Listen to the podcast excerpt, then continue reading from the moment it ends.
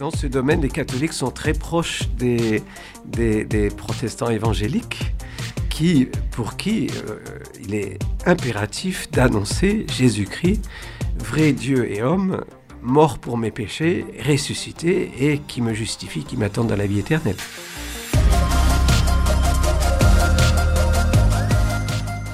Bonjour à tous et bienvenue à cette émission de Parésia, le balado qui prend le temps de penser. Je suis votre animateur Francis Denis et j'ai la joie de m'entretenir aujourd'hui avec Dom Patrice Mailleux. Bonjour. Bonjour à tous les auditeurs. Dom Patrice Mailleux, vous êtes moine bénédictin du célèbre monastère de Solène en France. Vous êtes actuellement au Québec pour deux semaines intenses de conférences sur le thème de l'œcuménisme, thème que vous connaissez bien puisque vous êtes l'auteur de deux livres importants sur la question, Paul VI et les orthodoxes, et Se préparer au don de l'unité, tous deux publiés aux éditions du Cerf et disponibles pour commande sur leur site internet au www.éditionducerf.fr. C'est une joie de vous recevoir aujourd'hui pour euh, parler de l'œcuménisme, vraiment une de vos spécialités. Euh, c'est vraiment un plaisir de vous recevoir aujourd'hui pour parler euh, de ce, thème très, très important, toujours d'actualité dans l'Église et vraiment pour ses relations, on pourrait dire, ad extra. Puisque l'œcuménisme, vraiment, euh, bon, souvent on utilise ce terme pour parler de toutes les relations de, l'Église avec les, même les autres religions. Euh, par contre, au niveau strictement euh, peut-être académique, l'œcuménisme, c'est vraiment le dialogue entre les chrétiens, n'est-ce pas? C'est ça, il faut distinguer le dialogue interreligieux, qui est le, dialogue des chrétiens avec les autres religions, du dialogue écuménique, qui est le dialogue des chrétiens entre eux. Le problème principal étant que le Christ est un, la vérité et l'évangile qu'il a apporté sont un, et il y a des chrétiens qui se disent appartenir à telle église, à telle autre église, etc. Pourquoi un seul Christ, une seule foi et plusieurs églises? Telle est la, question euh, fondamentale à laquelle l'écuménisme cherche à répondre. Bon, j'imagine que l'écuménisme suit l'histoire, puisque vraiment on parle de 2000 ans d'histoire de christianisme et on parle de 2000 ans d'histoire souvent de, de, de, de, péché en même temps. Le, péché euh, est toujours parmi nous. C'est pour ça que le sacrement de confession existe, pour pouvoir nous accompagner justement dans notre chemin personnel vers le salut, mais également pour le chemin de l'histoire de l'Église. Et donc, euh, j'imagine que c'est différents euh, euh, comportements humains euh, au sein de l'institution ecclésiale et des communautés chrétiennes ont créé des divisions. C'est ça, j'aime bien votre référence au péché parce que à la racine de la division, il y a toujours le péché. Le mystère de Dieu est un mystère d'unité, un mystère de communion, un mystère d'accueil. Et c'est à cause de l'éruption du péché que les, les fidèles du Christ se séparent, sont en opposition les uns contre les autres et prennent des, des, options qui les dressent les, uns contre les autres. Donc c'est vrai que la division entre chrétiens qui va contre la volonté du Seigneur, qui va contre son, son idée de l'Église, qui va contre ce qu'il veut pour, euh, pour ses fidèles, et s'explique véritablement par, euh, par le péché. Et bon, c'est comme je l'ai dit, c'est présent depuis le tout début euh, de l'Église. Parlez-nous, bon, j'aimerais qu'on refasse, puisqu'on a le temps de penser ici même à cette émission, j'aimerais qu'on fasse un peu l'histoire bon, de l'œcuménisme, peut-être les grands moments qui suivent, disons, les grandes fractures, puisque suivant une fracture et division, mènent justement des gens à l'intérieur des églises euh, ou des communautés chrétiennes à vouloir recréer d'une certaine façon cette unité, retrouver cette unité qui est dans l'Évangile même. Donc euh, tout le monde, tous les chrétiens savent d'une certaine façon qu'il y a problème avec euh, cette division. parlons des premières, les premiers schismes de l'Église et comment l'écuménisme s'est incarné peut-être dans les premiers siècles. Alors les premiers, les premiers siècles voient surtout l'apparition d'hérésies. Euh, ce sont les grandes questions que les, chrétiens se posent. Est-ce que Jésus est Dieu et homme? Est-ce que Jésus est Dieu, mais un Dieu moins important que le Père? Euh, L'arianisme. Et donc, euh, il y a, ces, questions qui se posent. Est-ce que dans la Trinité, le Saint-Esprit est une personne divine ou est-ce que c'est une force de Dieu qui s'incarne, enfin, qui, apparaît de temps en temps? Le pélagianisme aussi, est-ce que je peux devenir saint avec mes propres forces, euh, en, simplement, finalement, en n'ayant pas tellement la nécessité de recevoir la grâce de Dieu? Euh, Il y a tout ce, bouillonnement. Et donc, dans les premiers siècles de l'Église, il y a aussi un questionnement sur euh, qu'est-ce que l'Église? Qu'est-ce que la communauté chrétienne? Qu'est-ce qui fait son unité? Et qui est-ce qui a la responsabilité de, l'unité de la communauté chrétienne? Et au départ, ce sont des communautés chrétiennes. C'est la communauté chrétienne qui est à Corinthe, celle qui est à Antioche, celle qui est à Rome. Mais en même temps, ces communautés chrétiennes sont unies. Elles partagent la même foi, elles partagent le même, euh, la même Eucharistie et elles partagent le, même évangile. Elles partagent les mêmes écrits qui commencent à circuler, qui commencent à être mis justement par écrit. Et encore plus, plus profondément, euh, elle est animée par le même Esprit Saint. Et donc il y a, il y a cette euh, dialectique unité-diversité. Et finalement, les premiers les tensions, ça va être une. Euh, les schismes, les, séparations qu'il y a dans l'Église, ça va être une façon erronée de euh, résoudre cette, euh, cette réalité unité-diversité. Et dans, dans, la mesure. Et c'est pour ça, donc, au départ, ben, à partir du moment où l'Église est acceptée par les pouvoirs civils et n'est plus, plus persécutée, il va y avoir la réunion des grands conciles. Le, concile de Nicée en 325, après le, concile de Constantinople 381, puis le, concile d'Éphèse et le concile de, de, euh, qui sont les, grands conciles qui, qui, fixent les dogmes, qui fixent euh, ce qu'on peut dire sur Dieu, sur le mystère de Dieu. Mais ces grands conciles se, déroulent alors qu'il y a déjà des sphères culturelles différentes. Alors le, concile est justement un lieu où l'Esprit Saint parle par la bouche des évêques, qui ont la responsabilité de, d'enseigner la, foi. Mais en même temps, euh, un concile est réuni quand il y a un problème, quand il y a une tension, quand on ne sait pas. Euh, et c'est l'instance ultime où euh, la, foi va être définie. Le problème venait euh, du fait que, euh, par exemple, pour définir la, personne et la personnalité du Christ, vous aviez l'école d'Antioche qui insistait plus sur la dimension divine de Jésus-Christ, le logos, qui constituait la, la personnalité du Christ avec bien sûr sa dimension euh, humaine. Mais vous aviez l'école d'Antioche qui, de façon différente, insistait plus sur la, la, dimension humaine du Christ. Et donc, euh, les premières séparations se sont faites à cette époque, lorsque, au Concile d'Éphèse en 431, une partie, euh, quelques évêques, n'ont pas admis euh, la christologie de Saint Cyril d'Alexandrie, qui est centrée sur la, personne du Verbe.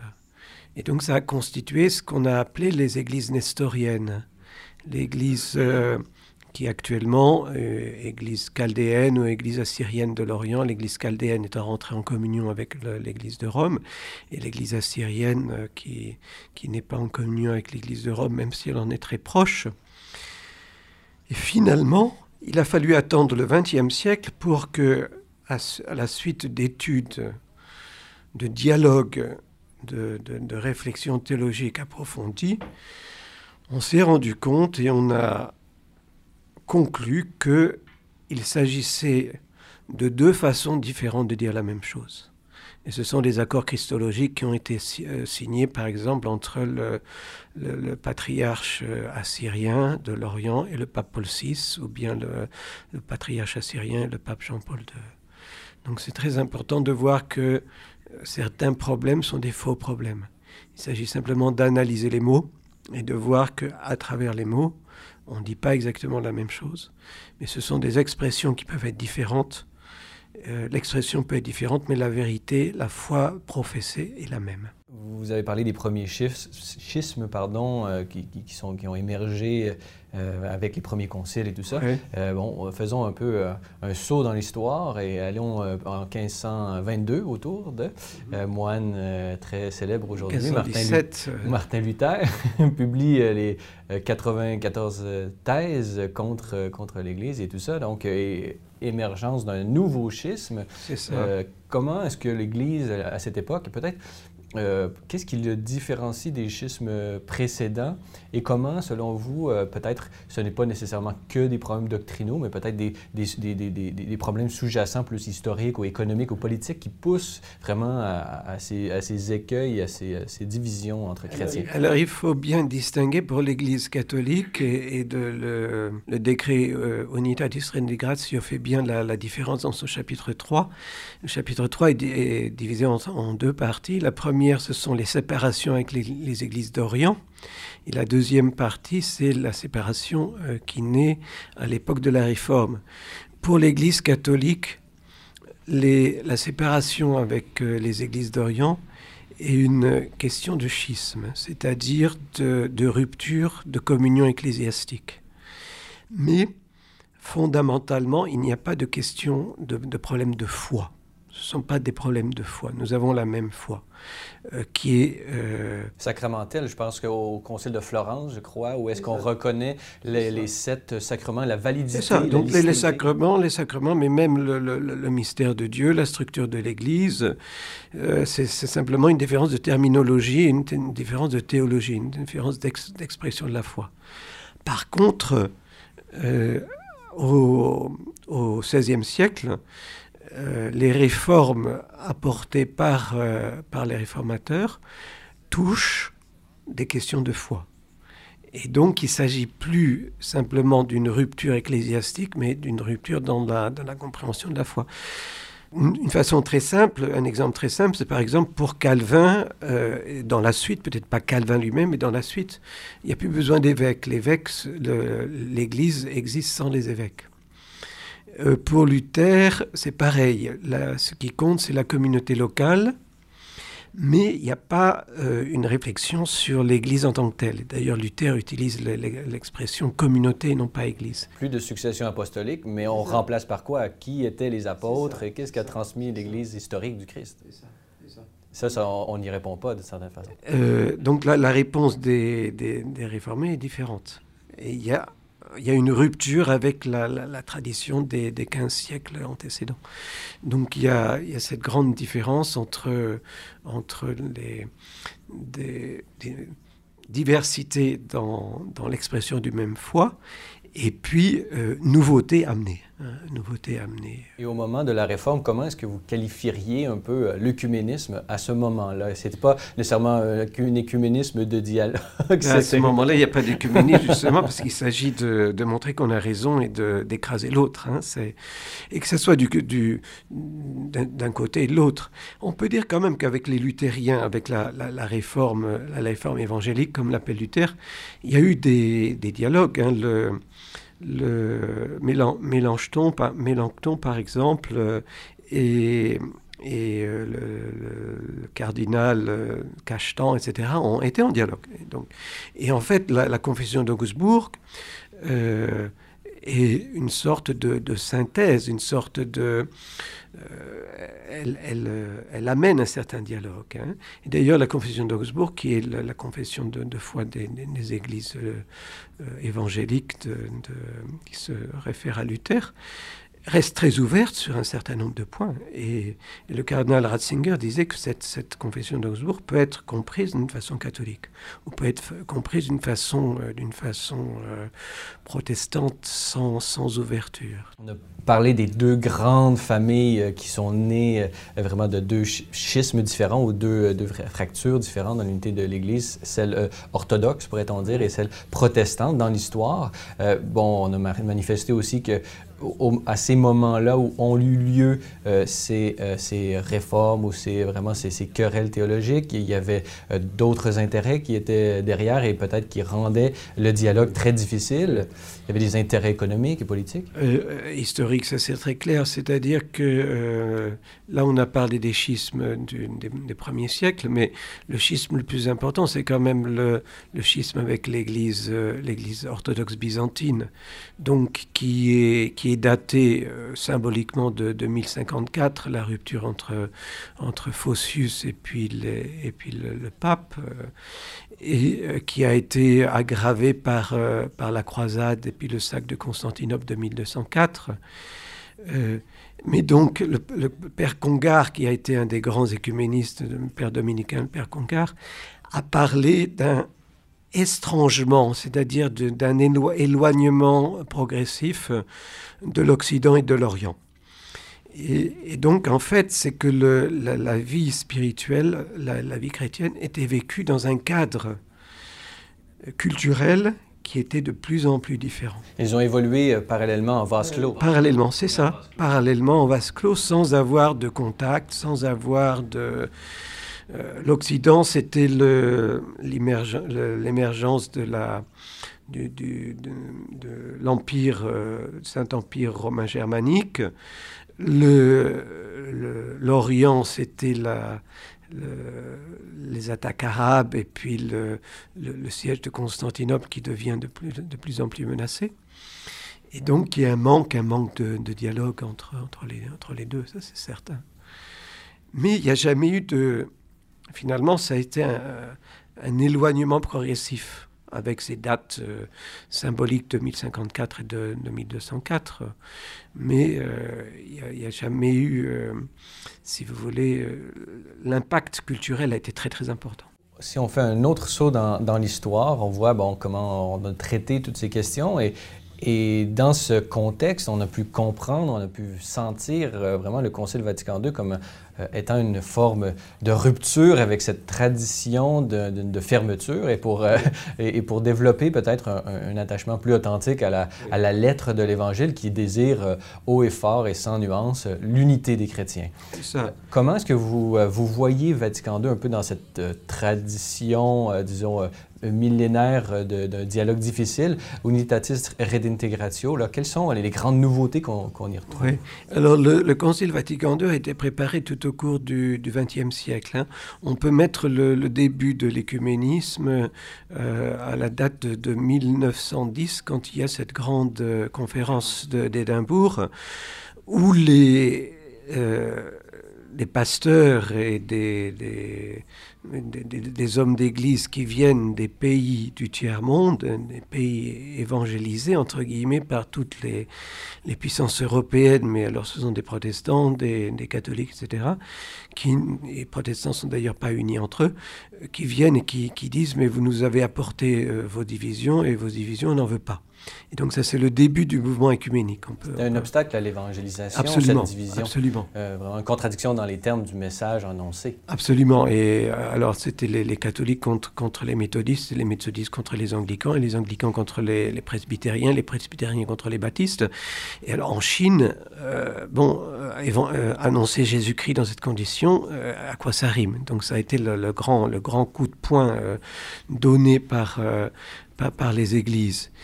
Et après, euh, ce qui a compté, ce sont les deux grandes guerres mondiales, euh, où vous aviez des, protestants, euh, des, catholiques, des, orthodoxes aussi, ensemble, dans la Première Guerre mondiale, dans la, Deuxième Guerre mondiale, dans des camps. À quoi servaient nos divisions? Pourquoi nos divisions alors que catholiques et orthodoxes protestants étaient en train de, de mourir dans des camps de concentration et essayer de rendre, de rendre témoignage au Christ? On voyait l'aspect dérisoire de nos, de, nos, de nos séparations. Donc ça, ça a été, le père Congar par exemple a été, a été euh, emprisonné dans un camp. Et donc c'est comme ça qu'il a, il a connu, euh, il, avait déjà fait des études avant. Enfin je veux dire, il a été en, en relation avec un certain nombre de, de chrétiens d'autres églises. Et donc après la guerre, après la Deuxième Guerre mondiale, il y a eu ce, mouvement, ce mouvement euh, vers euh, une meilleure, pour une meilleure connaissance entre chrétiens. Et du côté catholique, ça commence par la, fondation de, des conférences euh, catholiques pour l'œcuménisme, fondées par celui qui était à l'époque le père Wilbrands, et, et, qui fait intervenir un certain nombre de, personnes qui ont avoir une grande influence au concile, qui fait intervenir le père, le père Karl Rahner, le père, le père Yves Congar, etc. Donc il y a déjà, il y a déjà ce, ce, mouvement qui est, qui est amorcé, où il s'agit de, de réunir des théologiens de plusieurs églises et de parler de façon conviviale de tel ou tel thème. Donc ce n'est pas du tout officiel. Arrive Jean 23 et une des finalités du concile, c'est l'unité des chrétiens. Et donc finalement, tout ce travail qui a été préparé entre la fin de la guerre, la fin de la Deuxième Guerre mondiale et puis 1960, va servir. Et donc arrive, arrive euh, Vatican II et euh, de façon assez étonnante, les évêques catholiques étaient très ouverts à l'œcuménisme.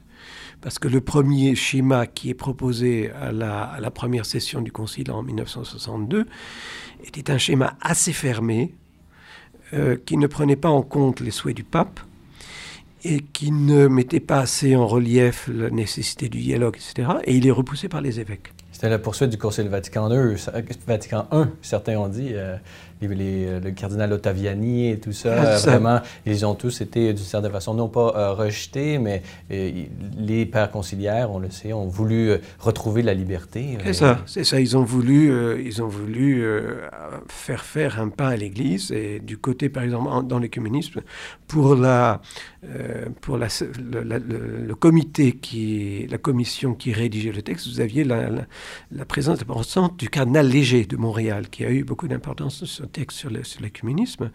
Et puis vous aviez d'autres, vu qu'on est en Canada, vous aviez d'autres d'autres experts, comme le, père euh, Jean-Marie Tillard, le, dominicain euh, qui est d'Ottawa, qui fait ses études à Ottawa.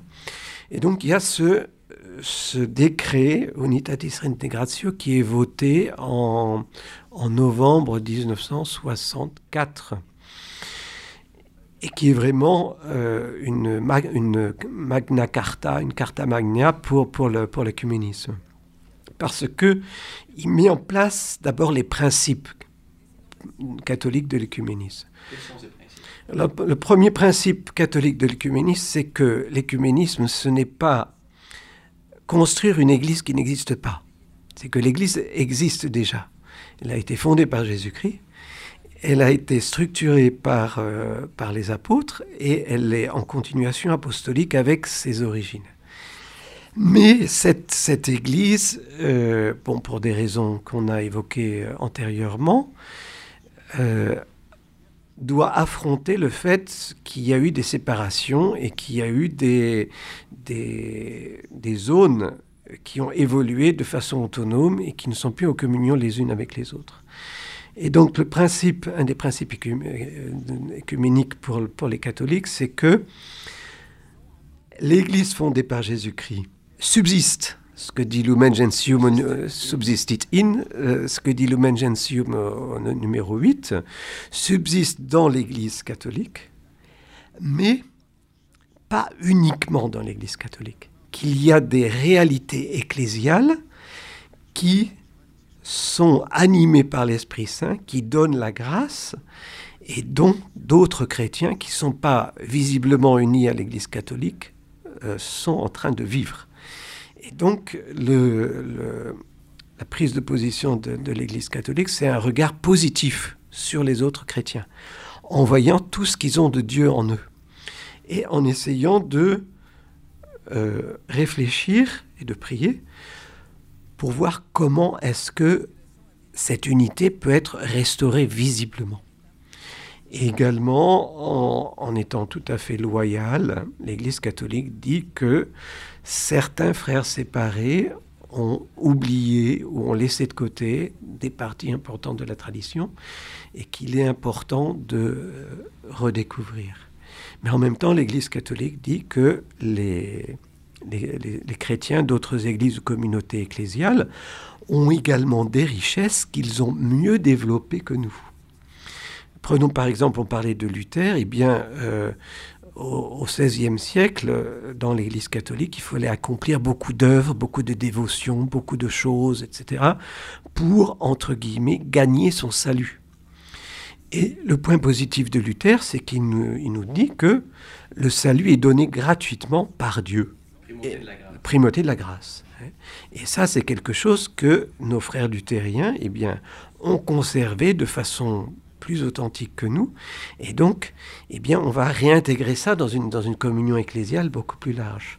Et de même pour, euh, de même pour euh, certaines approches, euh, certaines approches euh, orientales, orthodoxes. On peut également prendre l'exemple de la parole de Dieu, la façon dont les, nos frères protestants euh, vénèrent et vivent de la parole de Dieu.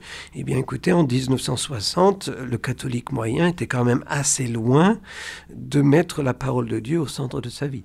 Alors que dans l'élan du Concile Vatican II, avec la constitution dogmatique d'Eiverboom et avec cette, ce mouvement écuménique qui fait que l'Église catholique peut apporter aux frères séparés, mais également peut recevoir d'eux, ça crée une façon de vivre le christianisme qui est beaucoup plus riche. Et donc il y a ce, ce mouvement qui est, qui est, euh, qui est lancé bon, vous avez manifesté vraiment l'ouverture, voir l'action de la grâce à l'extérieur euh, des schèmes euh, de l'Église, euh, dans lesquels ils sont véritablement. L'Esprit Saint agit efficacement dans, tous les sacrements de l'Église et dans toute la tradition, mais ce serait vraiment, pas dommageable, mais dommage, je dirais, si l'Esprit Saint se réduisait à cette simple expression de présence parmi l'histoire des hommes. Donc, c'était quelque chose de très, de très positif et vraiment un approfondissement dans la pratique de l'Église, de, la révélation euh, elle-même. Euh, par contre, euh, on a vu après le, Concile Vatican II, il y a eu bon, il y a un grand mouvement mondial, bon, surtout bon, occidental, ça s'est vécu d'une certaine façon, qui a vu justement dans cette ouverture vers l'autre, qui, en, qui, qui a peut-être justement oublié certains de ces principes. Alors, euh, pouvez-vous, si vous aviez à nous, dresser un peu les, espèces d'écueils dans lesquels on, est peut-être tombé euh, euh, dans l'Église pour justement avoir un, dialogue effectif avec les autres traditions chrétiennes? Alors, je dirais d'abord, pour, commencer, qu'il y a trois grands aspects de l'écuménisme. Il y a l'écuménisme spirituel, c'est-à-dire de prier, de se mettre véritablement dans une ouverture totale du cœur à l'Esprit Saint. Euh, si on ne commence pas par ça, il euh, n'y a rien qui se passera. D'abord c'est Dieu. L'important, c'est tout le sens de la, prière de, de, l'abbé Paul Couturier, qui est un des grands, grands euh, qui a un grand personnage de, de l'écuménisme, c'est que l'unité se fait comme Dieu le veut et suivant les moyens de Dieu. Et donc pour, pour se mettre à l'écoute des moyens de Dieu, il faut d'abord se mettre dans une dimension de prière. Si on ne prie pas, il n'y aurait jamais, jamais d'unité. Et en fait, je crois que si, l'unité a été abîmée, si elle a été cassée, c'est parce que la, la dimension de prière n'était peut-être pas aussi euh, honorée qu'elle devait l'être. Le deuxième, deuxième élément de l'écuménisme, c'est l'écuménisme de la charité. C'est-à-dire il faut commencer par aimer les personnes. Si vous n'aimez pas les frères protestants, si vous n'aimez pas vos frères, orthodoxes, etc., si vous avez des, caricatures, si vous les, critiquez, si, vous ne voyez pas vraiment ce qu'ils vivent en profondeur, eh bien vous aurez beau euh, parler de choses théologiques, vous n'y arriverez jamais. Donc ça s'appelle l'écuménisme de, de, la charité, qui est essentiel. Et après, vous avez euh, en lien avec les deux, vous avez l'écuménisme théologique qui est euh, toute cette dimension de, réflexion sur ce à quoi on croit, comment s'élabore ce à quoi on croit. C'est l'écuménisme de la vérité. Dans la mesure où Dieu est vérité, il faut que notre foi chrétienne, de la façon dont on la vit et dont on l'exprime, soit en dépendance de cette vérité de Dieu. Et alors un des problèmes euh, et il peut y avoir aussi un autre, un autre qui est un écuménisme important, qui est l'écuménisme pratique, qui est l'action. Quand vous avez des personnes qui meurent de froid dans la rue, eh que vous soyez catholique ou orthodoxe ou protestant, eh bien écoutez, vous formez un groupe et vous allez, euh, vous allez les secourir. Il n'y a pas besoin d'avoir des, idées théologiques très très pointues et d'avoir exactement la bonne formule théologique. Le Seigneur a dit ce que vous ferez au plus petit d'entre les miens, c'est à moi que vous le ferez. Donc ça, c'est le communisme pratique. J'ai la, scène dans le, film sur euh, euh, Jean 23, Saint Jean 23, Angelo Roncalli, quand il était non apostolique en Lituanie, je crois. Il en, Bulgarie. En Bulgarie, il y avait un tremblement de terre et vraiment, euh, euh, à ce moment-là, avant même le Concile Vatican II, il était venu en aide à ses frères orthodoxes en, vraiment en donnant, en aidant toutes les victimes des autres communautés chrétiennes. Alors, il avait déjà vécu, lui, ce, ce l'écuménisme pratique. Hein, mm-hmm. pratique. Mais les, les quatre écuménismes, les quatre formes d'écuménisme sont liées. Et ce que demande l'Église catholique, c'est que ça soit un écuménisme intelligent. C'est-à-dire qu'on ne pose pas des actions euh, qui n'aient pas de, fondement théologique et qui n'aient pas de, fondement dans, notre recherche en commun de la vérité. Un écuménisme intégral, pourrait-on dire. Un écuménisme intégral, c'est ça. Et avec les, les, quatre, quatre éléments. Quatre éléments.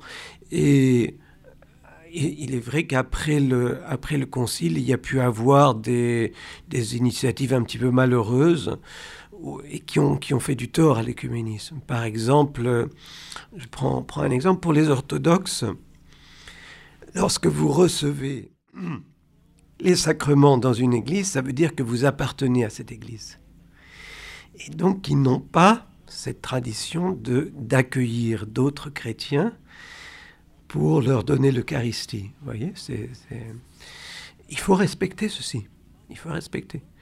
Pour les, catholiques, euh, les catholiques ont également la même, la même approche.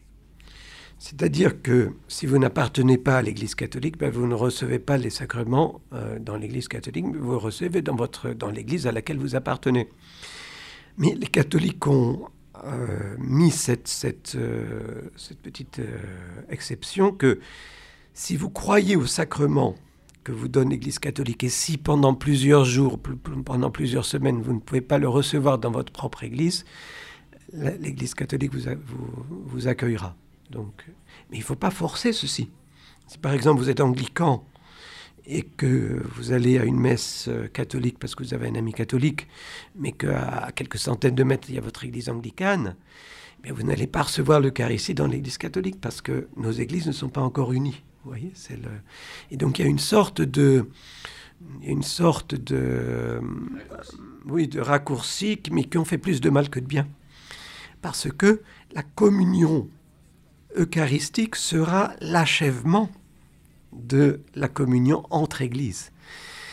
Il peut pas y avoir, euh, on ne peut pas poser des actes qui sont des actes faux.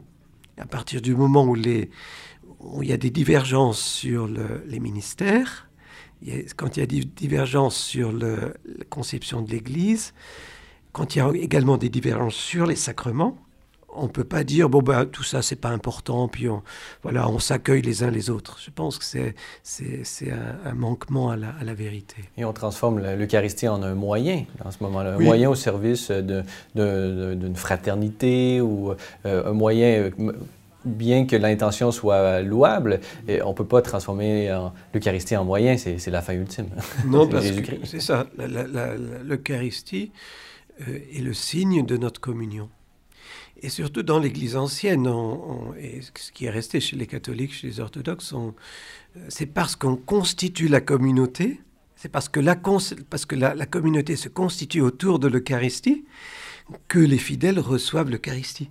Ils ont d'abord constitué l'Église en tant que communauté, et dans ce même élan, ils reçoivent le sacrement qui constitue l'Église, parce que c'est la, communauté qui constitue l'Église, mais c'est également l'Eucharistie qui constitue l'Église. Sur ces sommets de toute vie chrétienne, j'aimerais attirer votre attention, j'aimerais savoir euh, votre opinion là-dessus, parce qu'il y a un autre problème, euh, euh, peut-être de qui, s'est euh, manifesté euh, justement euh, dans, cette nouveauté. On peut comprendre un peu, bon, de certaine façon, l'euphorie. Bon, on sortait de, de 1900 ans ou plus, vraiment de, de non-dialogue et parfois de guerre et tout ça entre fratricides. Et là, on arrivait avec une volonté de rapprochement. Donc, on peut comprendre l'euphorie, le changement énorme. Mais dans cette euphorie, il apporte toujours un peu de confusion. Et un autre que j'aimerais vous entendre là-dessus, c'est la confusion au niveau doctrinal. Dans le, dans un des piliers que vous avez manifesté, le dialogue théologique et la vérité, euh, il y a eu, euh, bon, euh, par exemple, a, été une réponse peut-être à cela, le, document de Saint Paul VI, Evangelii Gaudium, où est-ce qu'on on décidait justement de que finalement, on n'avait pas besoin d'aller évangéliser, on n'avait pas besoin d'aller voir, euh, d'annoncer le, Christ, puisqu'il était d'une certaine façon déjà présent un peu partout. Dans l'œcuménisme, on a peut-être vu ça aussi, peut-être, oui, euh, est-ce qu'on connaît, est-ce qu'on a vraiment euh, une vision claire de la plénitude de la vérité présente dans l'Église, ou est-ce, qu'on, est-ce, ou est-ce qu'ils sont autosuffisants, donc peut-être on n'a pas besoin d'aller les voir et tout ça? Est-ce, qu'on, est-ce que vous voyez ça? je dirais que c'est plutôt un, un problème qui, est, qui traverse un petit peu nos, églises, c'est-à-dire une, euh, une, approche libérale, euh, libérale de, du christianisme et une, une, approche qui est plus complète du christianisme. Euh, je pense que le, fait de dire Jésus-Christ est présent dans, les personnes, dans le fait même que Dieu leur a donné la vie, euh, c'est plutôt le, libéralisme protestant, hein, euh, qui, a également, qu'on peut retrouver dans, certains, dans certaines sphères du catholicisme. Mais, alors, le catholicisme, cet, cet aspect positif, c'est qu'il a un magistère. Et donc, euh, on ne peut pas dire que si on met en doute la nécessité d'annoncer Jésus-Christ, euh, ben on n'est plus dans l'Église, parce que l'Église nous dit qu'il faut continuer. C'est l'encyclique de Jean-Paul II, Redemptoris Missio, hein, qui, dit, euh, euh, bien sûr, il y a les, semences du Verbe qui sont présentes partout, mais il faut annoncer Jésus-Christ. C'est alors, c'est assez étonnant. dans ce domaine, les catholiques sont très proches des protestants évangéliques qui, pour qui euh, il est impératif d'annoncer Jésus-Christ, vrai Dieu et homme, mort pour mes péchés, ressuscité et qui me justifie, qui m'attend dans la vie éternelle. Et donc là, catholique, et, protestant, on peut, et orthodoxe aussi, on peut, on peut annoncer ceci euh, ensemble. Mais euh, c'est vrai qu'il y a certains secteurs qui peuvent être libéraux dans le mauvais sens du terme dans, certaines églises protestantes et, également dans certains secteurs catholiques.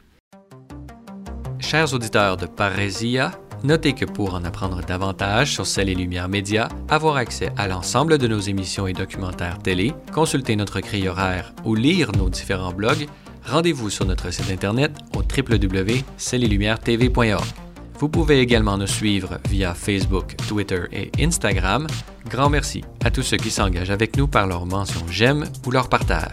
Enfin, notez que l'apostolat médiatique Celles et Lumières Média ne serait possible sans votre contribution financière. Pour faire un don, visitez notre site web au www.cellesetlumières.tv.org où vous y trouverez toutes les informations sur nos différents programmes de soutien financier. Nous émettons des reçus pour fin d'impôt. Merci à l'avance pour votre générosité. J'aimerais aborder avec vous euh, bon, les questions euh, peut-être euh, qui touchent, puisqu'on a fait l'histoire, on a fait les principes, et maintenant, bon, peut-être toucher certaines questions d'actualité œcuménique, mais comme vous l'avez manifesté, il faut vraiment faire une distinction entre les différentes églises ou communautés chrétiennes, puisqu'ils ne sont pas tous les mêmes, et donc puisque n'étant pas toutes les mêmes, nous devons vraiment avoir une approche personnalisée dans notre dialogue avec eux. Donc, j'aimerais qu'on aborde la question orthodoxe euh, qui est une question très complexe. Euh, mais bon, d'abord, j'aimerais que vous nous parliez un peu de la, distinction euh, du dialogue œcuménique avec les, les, orthodoxes dits orientaux et byzantins. Donc là, je l'ai étudié spécialement dans ma thèse de doctorat. Donc le, je vais vous parler du dialogue entre l'Église orthodoxe byzantine et l'Église catholique qui a commencé en 1975 et euh, qui se poursuit jusqu'à maintenant. Euh, euh, le dernier document est le document de, de Chieti qui a été publié en 2016. Et on peut dire que ce dialogue avance énormément. On est arrivé à un point qui est, très très important parce que le, le, thème du dialogue actuel, c'est la synodalité et la primauté.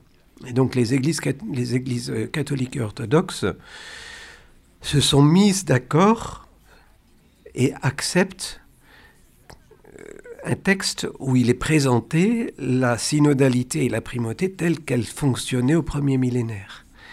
Et il y a un petit pas de plus à faire pour qu'on se mette d'accord sur un mode de fonctionnement de la primauté et de la synodalité au troisième millénaire. Euh, donc là, il y a vraiment, il y a vraiment un, pas qui est, immense, qui est fait.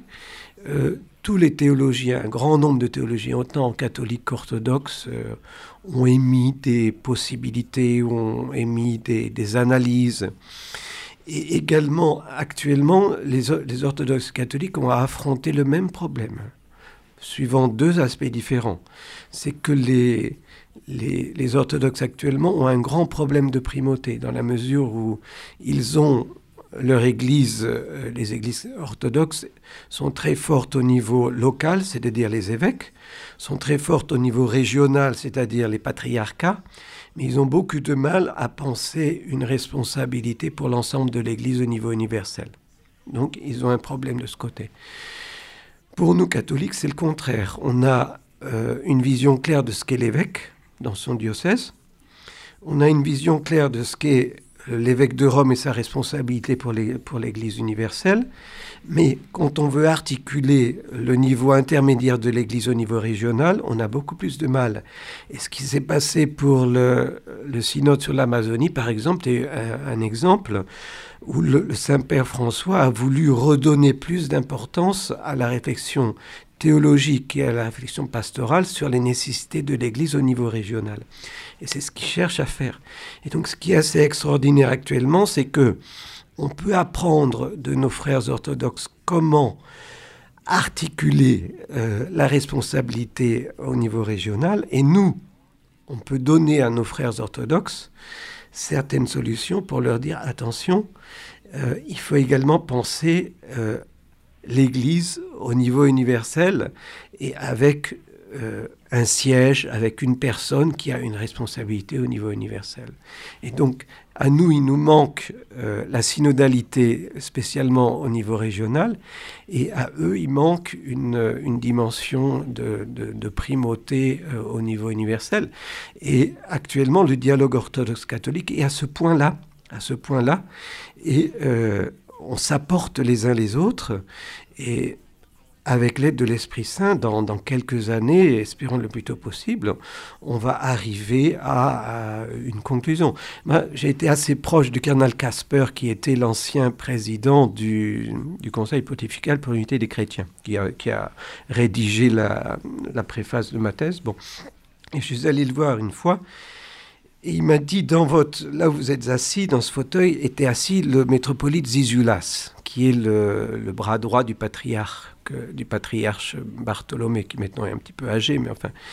Et donc, c'était au moment où le cardinal Casper euh, quittait, le, terminait son mandat à la tête de, la, de la, du Conseil pontifical pour l'unité des chrétiens. Il avait rédigé un petit mémorandum sur la question de la primauté. Il l'avait envoyé à Zizoulas. Et donc le, métropolite était venu pour un 29 euh, juin pour représenter le patriarcat de Constantinople. Toujours a des envoyés pour la, Saint-Pierre-Saint-Paul. Et donc ils ont eu un dialogue. le cardinal Casper me disait, le métropolite Zizoulas lui a dit, votre euh, mémorandum sur la primauté, je suis d'accord pour 90%. Et les 10% qui restent peuvent se discuter. Et donc Cardinal Casper disait, euh, s'il y avait véritablement une volonté du côté catholique et du côté orthodoxe, on ferait des pas de géant. D'où l'importance de, la, l'écuménisme spirituel et d'où l'importance de, ce renouveau euh, spirituel intérieur et, d'où l'importance également de, de l'écuménisme de la charité. Parlez-nous un peu, euh, juste une petite digression un peu sur le, la, côté, la complexité du dialogue euh, avec les orthodoxes, puisqu'on le sait, euh, ce sont des églises autocéphales liées à vraiment une nationalité, une nation et une culture euh, propre. Comment est-ce qu'on organise un peu ce dialogue, puisqu'on a affaire à des patriarches? Il faut, d'une certaine façon, répéter l'opération de dialogue avec chacun. Alors, il y, y, a deux, il y a deux dimensions avec l'Église de Rome, c'est vrai, et en lien avec chaque patriarcat Par exemple, le Saint-Père vient de faire un, voyage en Roumanie, donc ça, ça a développé les relations avec, avec le, le, patriarcat de, Bucarest. Mais, euh, et donc, le, Saint-Père également à, La Havane a rencontré il y a quelques années le, patriarche Cyril. Donc, il y a ces relations euh, euh, individuelles d'église à église. Et je crois que c'est important parce que c'est une façon de respecter la structure de l'église orthodoxe. Mais en même temps, il y a une euh, relation entre, et c'est le dialogue euh, international euh, entre l'Église catholique et l'Église orthodoxe dans son ensemble. Et dans ce dialogue, vous avez, les chiffres sont un petit peu approximatifs, une trentaine de théologiens et d'évêques catholiques, et puis deux représentants pour chaque patriarcat orthodoxe. Mais malheureusement pour l'Église catholique, la difficulté actuelle, c'est une mésentente entre les patriarcats. Je le dis avec beaucoup de beaucoup d'affection parce que j'ai des amis euh, orthodoxes qui euh, sont plutôt du, du, côté du patriarcat de, Constantinople et d'autres du patriarcat de Moscou et on, est en très très bonne relation les uns et les autres.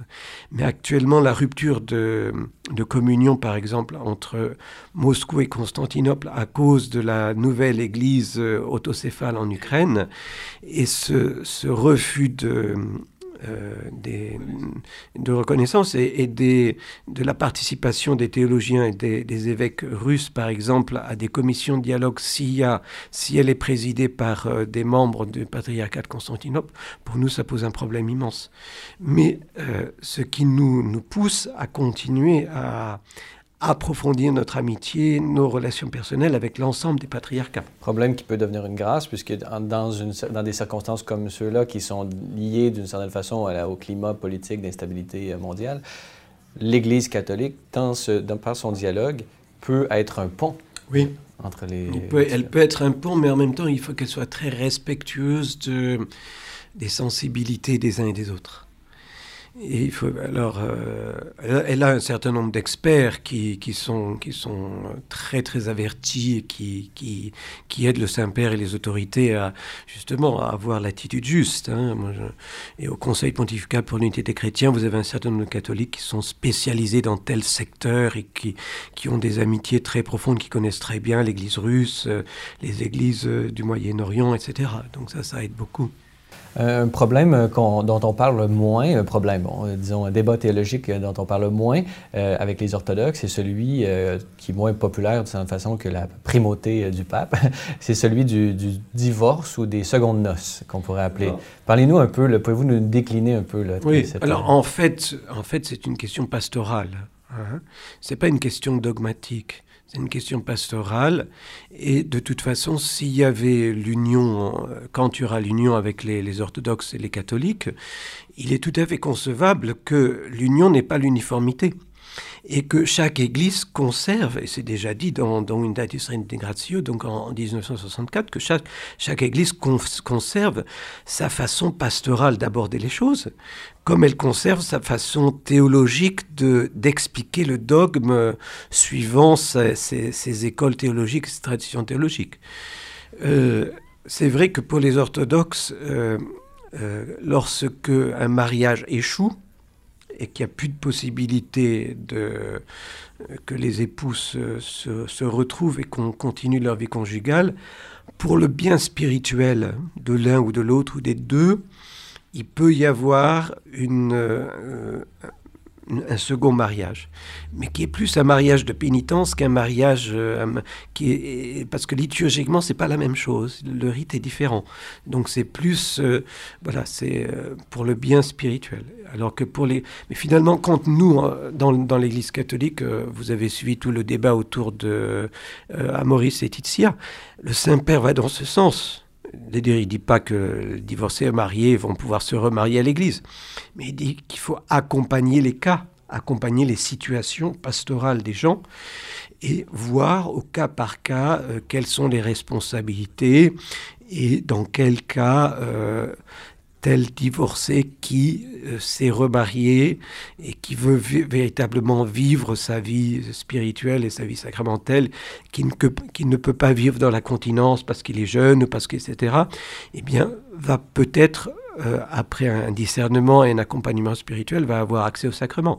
Il faut sortir de cette vision de l'Église euh, qui est uniquement juridique. J'ai le droit de faire ceci, j'ai pas le droit de faire ceci. le Saint-Père nous, nous amène dans, un, dans une approche qui est sans renier rien de la vérité catholique, une approche pastorale. Donc finalement, la question du divorce n'est pas différente dans, dans la façon dont elle est abordée par les orthodoxes et par les catholiques, mais sur le plan pastoral, ce n'est pas un, mur insurmontable. Hmm. Euh, j'aimerais qu'on se déplace du côté des institutions protestantes qui découlent de la, de la réforme euh, et, euh, disons, de, sa, et de, de, disons, de la réponse qu'a été le Conseil de Trente, qui vraiment a parlé durant des siècles, vous l'avez manifesté, un peu le langage, de clarifier les, mots qu'on utilise et on se rend compte parfois qu'on disait la même chose. J'imagine que c'est un peu le... est-ce que, selon vous, c'est la même logique qui s'est produite lors du décret sur la justification ou est-ce qu'on s'est rendu... Alors, tout à fait. le, le décret sur la justification, qui est donc un consensus différencié. Et le principe du consensus différencié, c'est de dire qu'on croit la même chose, mais on l'exprime d'une façon différente, suivant des traditions théologiques différentes. Alors je vous dis ça en 30 secondes, alors qu'on euh, peut en débattre pendant plusieurs heures. Euh, et, le, principe même du consensus différencié paraît très important, euh, dans la mesure où sur telle ou telle question théologique concrète, on peut arriver à la conclusion que on dit la même chose avec des, patrimoines théologiques différents. Et c'est même, même sur le plan eucharistique, sur le plan... Euh, je vais donner un exemple euh, intéressant, c'est que euh, je vous ai parlé de cette église antiochienne de l'Orient, qui est l'église assyrienne de l'Orient, donc avec laquelle maintenant les catholiques ont un accord sur tout le domaine christologique. Pour leur liturgie eucharistique, ils utilisaient une anaphore, une prière eucharistique qui s'appelle l'anaphore de Hadaï et Marie. Et dans cette euh, prière eucharistique, il n'y a pas les paroles de la consécration. Il n'y a pas ceci est mon corps et ceci est mon sang. Et dans le dialogue avec cette Église, on s'est posé la question de savoir si quel était le statut de cet anaphore, parce que pour nous catholiques, il faut qu'il y ait les paroles de l'institution pour que l'Eucharistie soit valide. Et donc c'était le cardinal Ratzinger, qui était préfet pour la congrégation de la foi à cette époque, qui a tranché la question en disant que vu que cet anaphore a été utilisé depuis le début, depuis les, premiers siècles, et que euh, dans la foi, on a toujours cru à la présence réelle, les paroles de l'institution sont dispersées pendant, pendant la, prière euh, eucharistique, mais ils ne sont pas à, un endroit précis. Et donc on a reconnu la validité de, cette, euh, de cet anaphore. Et donc là, sur le plan liturgique, c'est, également une, forme de consensus différencié, si vous voulez, de, de, de, texte liturgique euh, qui, dans son effet, a le même effet que d'autres textes liturgiques latins, euh, beaucoup plus classiques, donc avec les, paroles de l'institution. Certains ont vu dans cette euh, euh, réponse du cardinal Ratzinger, du préfet de la Congrégation de la doctrine de la foi, quelque chose de, majeur, une des, vraiment une des interprétations majeures qui est passée un peu sous le radar. Est-ce que vous y voyez, bah, certains ont dit qu'on voyait là-dedans une espèce de, la primauté de la dimension sacrificielle euh, de la messe, puisque on, oublie ou on met de côté euh, euh, explicitement les paroles de la consécration du, celles qui, sont liées à la dernière scène et qu'on en, en, les mettant de côté, on mettait plus l'accent sur la dimension sacrificielle de, la messe? Non, parce que je crois que le, autant, en Occident qu'en Orient, euh, la, dimension euh, sacrificielle et la, dimension communionnelle, en fait, toutes les dimensions de l'Eucharistie, je ne suis pas un spécialiste en, liturgie, mais je pense que dans, la grande conscience euh, ecclésiale des chrétiens d'Orient et des, des chrétiens d'Occident, l'Église catholique romaine et les églises orientales, l'approche de l'Eucharistie est vraiment la même.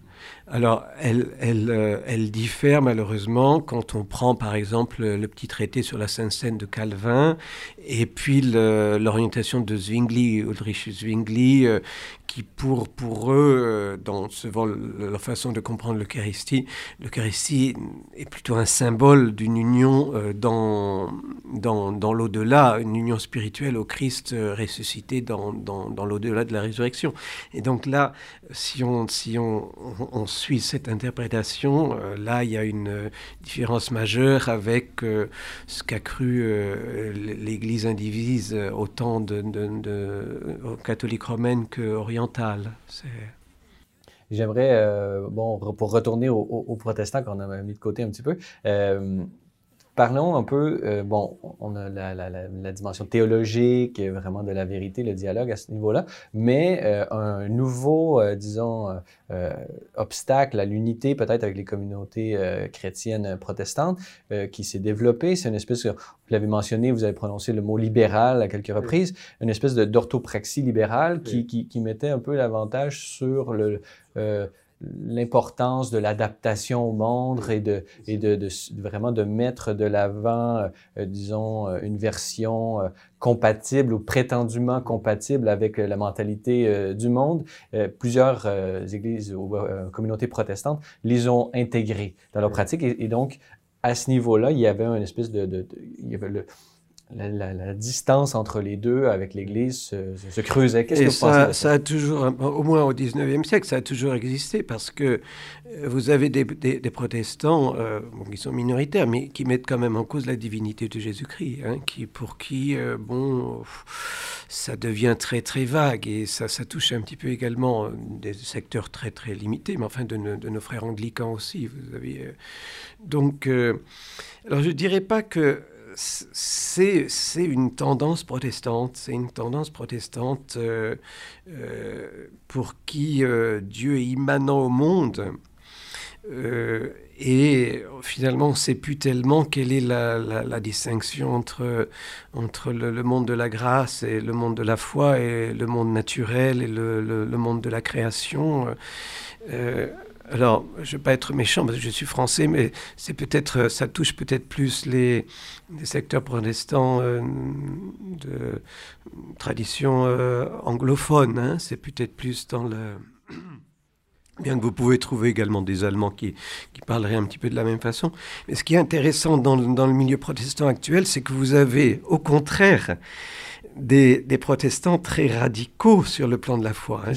évangélique, on va y venir dans quelques instants, mais peut-être pour les, les, les, églises, les, communautés euh, chrétiennes protestantes de tradition euh, qui, qui, viennent directement de, de, la réforme, on parle des églises scandinaves et tout ça. Il y a une adaptation au monde et, et, ça crée vraiment un problème, selon vous, dans, dans votre expérience de dialogue. Est-ce que vous avez vu cela? Je pense que, je pense que le, problème, c'est qu'ils oublient, euh, oui, ils mettent trop en veilleuse la, tradition, si vous voulez.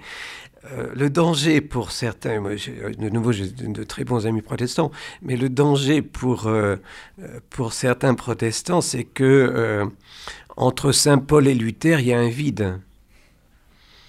Et Luther a retrouvé Saint Paul, spécialement l'épître aux Romains et l'épître aux Galates, mais il n'y a rien. L'Esprit Saint c'est a été mis sous veilleuse pendant, pendant 14 euh, euh, siècles. C'est ça le problème. Alors que euh, dans les autres traditions, autant latines que orientales, bon ben, l'Église est un corps qui, bon, avec ses faiblesses, avec ses, compromissions, on est d'accord, mais qui accompagne l'histoire, qui, qui, continue. C'est un continuum. donc c'est un problème. Mais je dirais que dans, dans les vous avez des libéraux, et on appelle ça des orthodoxes. Les orthodoxes, euh, protestants orthodoxes sont des protestants qui ont une foi, euh, autant, enfin, une foi totale. Fidèle aux réformateurs. Fidèle, non, mais fidèle, fidèle, à la, fidèle à la foi. Mmh. Euh, il y a toujours, vous aurez des, luthériens euh, libéraux et des luthériens orthodoxes, vous, aurez des réformés libéraux et des réformés euh, orthodoxes. Et pour les réformés orthodoxes, ben, Jésus-Christ est Dieu et homme, ça pose pas de problème. Une gradualité à, ce niveau-là, et, ça me met en mémoire le, célèbre discours de Benoît XVI Wittenberg, je crois, où il s'est adressé aux, protestants luthériens mhm. de, l'Église officielle. Et il, leur avait demandé, il, avait, il leur avait rappelé de retourner à Luther. Oui, c'est ça, tout à fait. tout à fait. Et c'est un problème, parce que, par exemple, pour la question sur l'Eucharistie, Luther, il n'y a pas de problème. Luther avait, s'est affronté à, à Zwingli parce que, pour lui, hoc est corpus meum, c'est ceci est mon corps. Bon, il explique d'une autre façon, on est d'accord, et il n'utilise pas de catégorie euh, scolastique, on est d'accord, mais euh, pour lui, il n'y avait pas, pas, de difficulté. Et donc c'est vrai que plus les luthériens sont luthériens, euh, je dirais, plus ils sont proches de nous d'une certaine façon. Sur le plan des sacrements, sur le plan de l'Église, c'est une autre, une autre question. euh, J'aimerais que, bon, vous l'avez mentionné, euh, les, une autre branche euh, qui est d'une certaine façon la plus dynamique aujourd'hui euh, du protestantisme, ce sont les évangélistes. Alors, euh, je crois qu'il y, y, a à la fois des choses qu'ils ont en commun avec nous ou, ou, qui nous impressionnent de par leur efficacité et tout ça, mais en même temps, ils sont protestants d'une plus stricte observance au sens où le dialogue n'est pas toujours ouvert. Ils ont vraiment une vision très luthérienne euh, de, l'Église comme étant, euh, je ne sais pas les, mots qu'a employé Luther pour parler de l'Église institutionnelle, mais des fois c'est assez euh, costaud. Alors parlez-nous un peu comment se, déploie le dialogue avec les évangélistes aujourd'hui. Moi je dirais ben, évangélique, je dirais plutôt les pentecôtistes aussi, enfin cette grande, et qui est très très difficile parce que entre catholiques et et, évangélique pentecôtiste, là, euh, malheureusement, c'est un, un, secteur dans lequel règne euh, assez souvent un anticatholicisme, dans la mesure où le, catholicisme, pour eux, est une, une, église établie, une église un peu compromise avec l'histoire, avec le pouvoir, etc. Et ils voient, ils, oui, corrompu, ils, voient, ils voient ceci. Euh, mais alors, à partir, ça ne doit pas nous, ça ne doit pas nous, nous, empêcher d'établir de, des, des relations avec eux. Un autre problème aussi, c'est que pour eux, euh, quand des catholiques passent à, à, au pentecôtisme, par exemple, ou à, certaines églises évangéliques, ils les rebaptisent, donc ils n'acceptent même pas le, baptême catholique, vous voyez, donc ça, pose quand même. Alors que le, les fondements de, de l'écuménisme, de, de, reconnaître euh, l'unique baptême au nom du Père, du Fils et de, l'Esprit Saint. Donc, euh, ça, et la, différence la plus importante, il me semble, c'est leur conception de l'Église. Euh, conception d'église où il, suffit, euh, pour certaines communautés évangéliques, bien on a la parole de Dieu, euh, on, rend, on rompt le pain et puis il faut être ouvert aux inspirations de, de, Dieu dans notre cœur et puis ouvert à sa grâce. Alors, tout ceci, on peut le dire, catholique, qu'il faut être ouvert à la parole de Dieu. Euh, Il y a une confusion doctrinale et un, un subjectivisme d'une certaine façon. Mais le, le problème, c'est que qui contrôle quoi? Euh, Si un pasteur euh, pentecôtiste dit quelque chose lors d'une célébration, euh, célébration de prière, euh, qui va contrôler quoi? Et euh, il le dit en relation simplement par inspiration personnelle, peut-être. Il peut y avoir de très belles choses par inspiration personnelle, mais euh, le danger, c'est qu'on on peut tomber un peu dans, dans la logique du gourou, du gourou quoi. D'une, d'une, et malheureusement, malheureusement, ça existe. Euh, le problème avec les, certains, certains types d'églises, c'est que ce sont simplement des communautés, mais qui ne sont pas reliées entre elles et qui ne sont, qui sont pas reliées euh, dans l'histoire. Il n'y a pas de...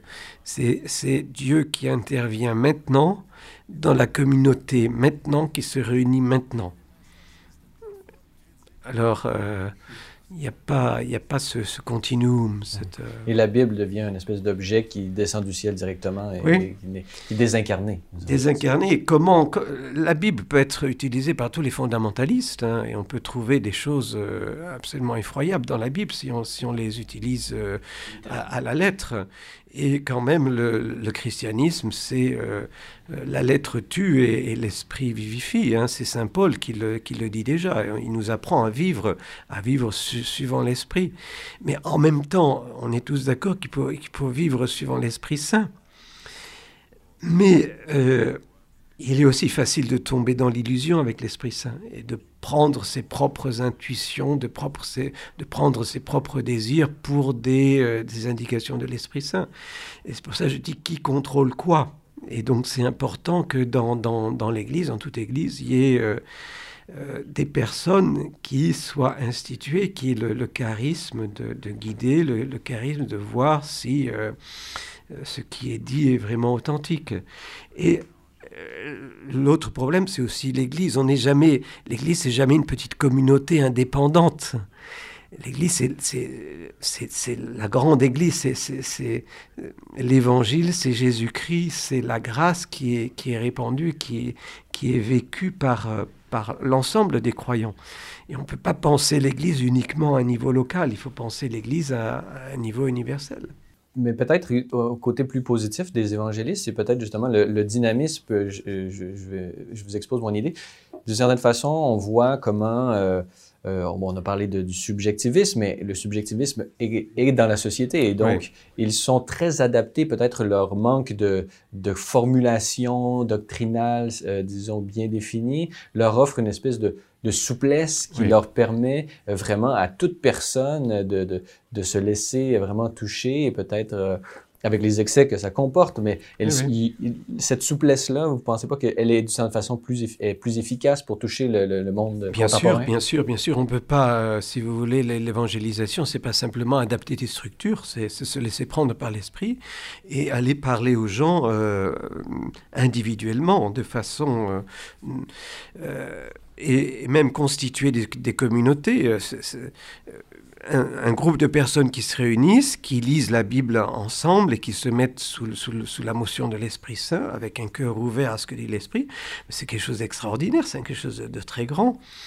Et, ce que nous apprennent nos frères pentecôtistes évangéliques, c'est que euh, c'est à vivre comme ça, nous aussi. Et donc moi je suis français et en France on, a, on est influencé par un certain nombre de, communautés charismatiques catholiques qui sont, euh, qui sont très très dynamiques. Je pense par exemple euh, à la communauté de l'Emmanuel ou à, d'autres communautés. Mais euh, sans du tout vouloir dénigrer mes, mes, frères protestants, dans, le, dans le, catholicisme, on a cette dimension pneumatologique, cette dimension charismatique, mais Deo gratias, on a également cet aspect de, contrôle, de contrôle, c'est-à-dire de vérification de la vérité. C'est-à-dire que, euh, parce que l'esprit, les dons de l'esprit, ne seront jamais opposés à ce que Jésus-Christ a institué. Vous voyez, il y, a, il y, a, un aspect christologique et un aspect pneumatologique dans l'Église. Et donc, dans l'Église catholique, on, je pense qu'on euh, on arrive à, harmoniser les deux, à, équilibrer les deux. C'est une très bonne chose. Très bien. Euh, bon, euh, on, pourrait discuter des heures et des heures. J'aimerais vous poser peut-être une, dernière question plus personnelle. Vous, bon, dans votre dans votre travail euh, Ora et Labora. Vous êtes moine bénédictin, euh, vous êtes au monastère euh, de Solène. Parlez-nous un peu là, de votre l'œcuménisme que vous vivez, comment, dans votre travail. Parlez-nous comment est-ce que vous vivez ça là, au quotidien? Je crois que la première dimension de l'œcuménisme, c'est l'œcuménisme spirituel, c'est-à-dire un amour de l'Église, un amour de l'Église qui n'est pas simplement un, amour d'une Église confessionnelle, mais un amour du mystère de l'Église qui est ce que Dieu veut pour son peuple, hein, et donc euh, une contemplation de l'Église. Et l'Église, pas simplement l'Église sur terre, mais c'est l'Église au ciel, ce sont ceux qui sont auprès du Christ. Et donc une, une, contemplation de l'Église dans sa, sa, dimension totale. Également, euh, dans notre vie monastique, il y a un accueil des personnes, et donc nous avons, euh, il m'est donné la grâce de rencontrer des, des, hôtes, des amis protestants, des amis orthodoxes, etc. Donc ça, c'est un grand enrichissement.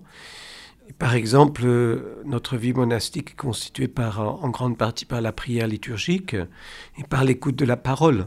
Et donc ça, ça touche beaucoup nos frères protestants. On, récite des psaumes, on, médite la parole dans la lecture divina.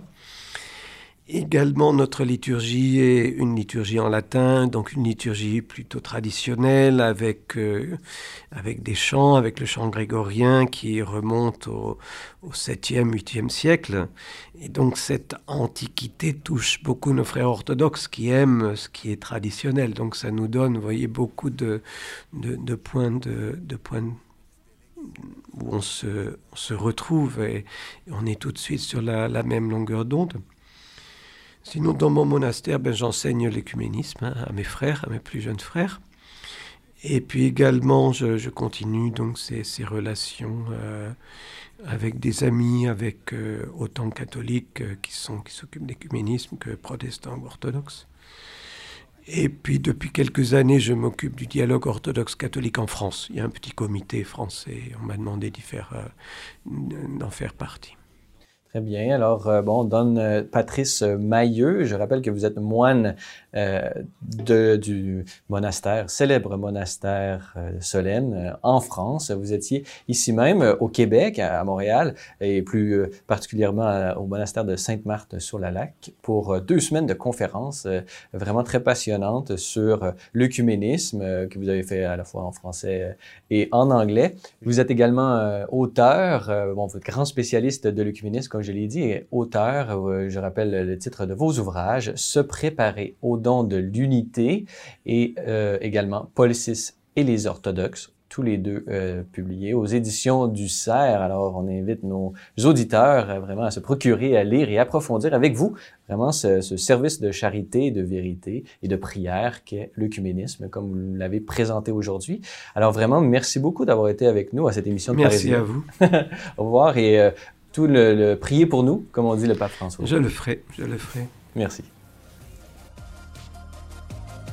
Voilà, c'est tout pour notre balado de cette semaine. N'hésitez pas à communiquer avec nous via Facebook ou Twitter si vous avez des questions ou commentaires concernant nos thèmes ou nos invités. C'est toujours un plaisir de vous lire et d'entendre vos réactions. La semaine prochaine, j'aurai la joie de vous présenter le premier d'une série de deux entretiens avec la théologienne Thérèse Nadeau-Lacour, balado qui porteront sur la vie et l'œuvre de Sainte Marie de l'Incarnation. Parésia, une production originale C'est les Lumières Médias je suis Francis Denis et n'oubliez pas que la parésia de la foi doit correspondre l'audace de la raison. Allez, à bientôt.